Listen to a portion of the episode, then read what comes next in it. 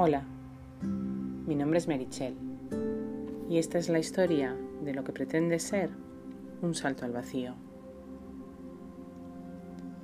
Todo este proceso tiene una parte buena hasta en los momentos duros y es la total disponibilidad de tiempo.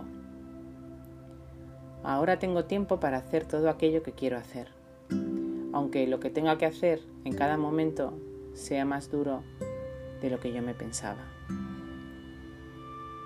Cuando te planteas saltar, lo haces pensando en que lo único que va a cambiar va a ser la rutina que uno quiere cambiar. Pero no te planteas que en cualquier momento la realidad que te rodea puede cambiar. Y en ese caso, esa rutina no será la que tú tenías perfectamente planeada. Estas últimas semanas han sido dulces. Creo que esa sería una buena definición. He disfrutado mucho de esos nuevos hábitos y me he sentido realmente bien en esta nueva etapa de estudio, de hogar, de familia. Pero de la noche a la mañana pueden surgir complicaciones y las semanas dulces de repente se paran.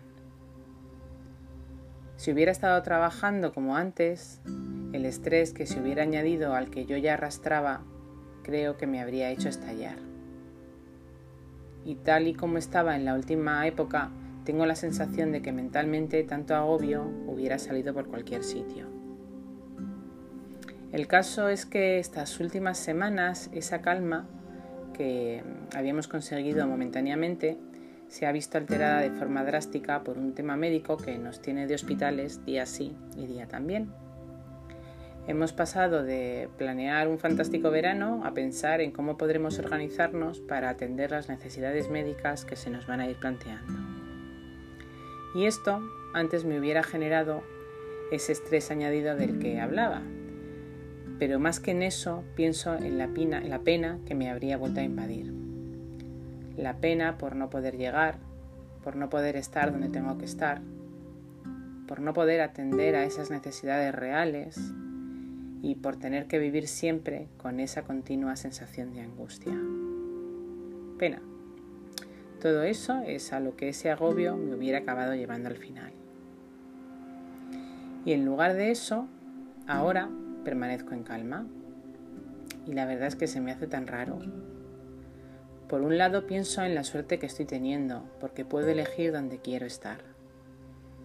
Ese quiero, evidentemente, está condicionado por el tengo, porque en circunstancias normales a nadie le gusta estar en un hospital, pero tener la tranquilidad de que estoy donde tengo que estar me da tanta paz que creo que por eso lo estoy llevando tan bien. Antes no hubiera podido estar encerrada durante días en una habitación de un hospital sin nada más que hacer.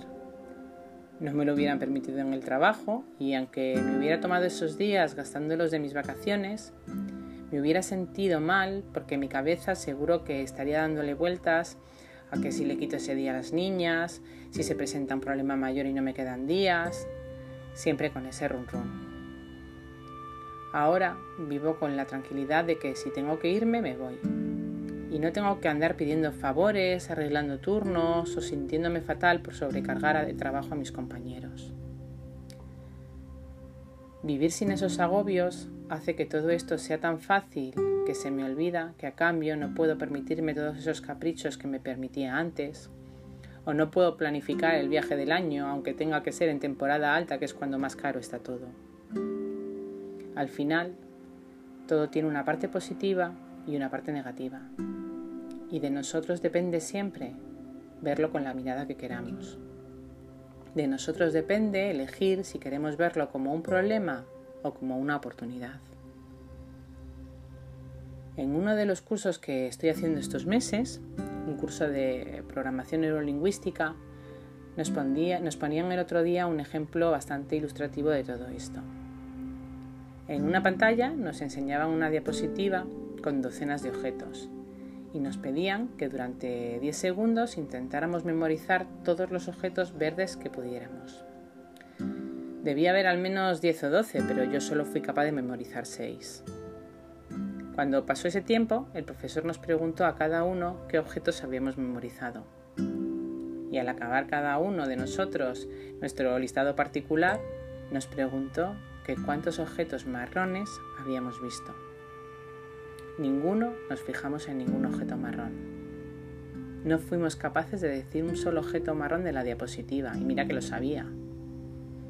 Estábamos todos tan concentrados buscando los objetos verdes que no nos preocupamos de ver ninguna otra cosa.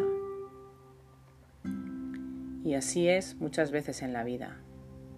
Nos centramos tanto en lo que tenemos puesto el foco que dejamos de ver oportunidades que pasan delante nuestra sin que nos demos cuenta. Estamos tan pendientes de la realidad que queremos ver que no somos capaces de verla con otros ojos. Sé que es muy fácil decirlo, que lo complicado es sentarse delante de esa realidad y mirarla con otros ojos.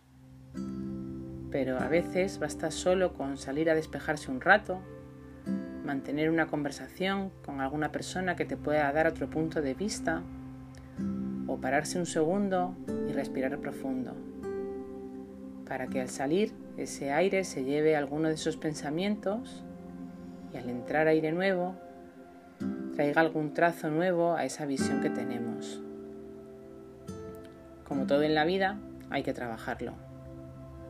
El primer día que uno sale a hacer ejercicio, a lo mejor solo aguanta 5 minutos, pero a medida que pasan los días y continúas en esa práctica, te sientes más cómodo y aguantas un pelín más. Habrá días que se te haga cuesta arriba y decidas dejarlo para mañana, pero si perseveras en el intento, seguro que con el paso de los días te resulta más fácil realizar ese ejercicio, esa práctica o mirar con esos otros ojos. También os digo lo mismo que os digo siempre, que llegar a estas conclusiones me ha costado mi trabajito y que no es fácil poder hacerlo en muchos casos. Pero si no lo intentamos, nunca sabremos hasta dónde podemos llegar. ¿Y tú? ¿Has intentado mirar esa situación que te tensa con otros ojos? ¿Has intentado ver otra realidad allí donde solo ves un problema? Dicen los entendidos que a fuerza de insistir en ello, al final lo consigues.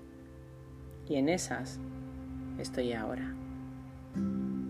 Yo soy Merichel y esta es mi historia.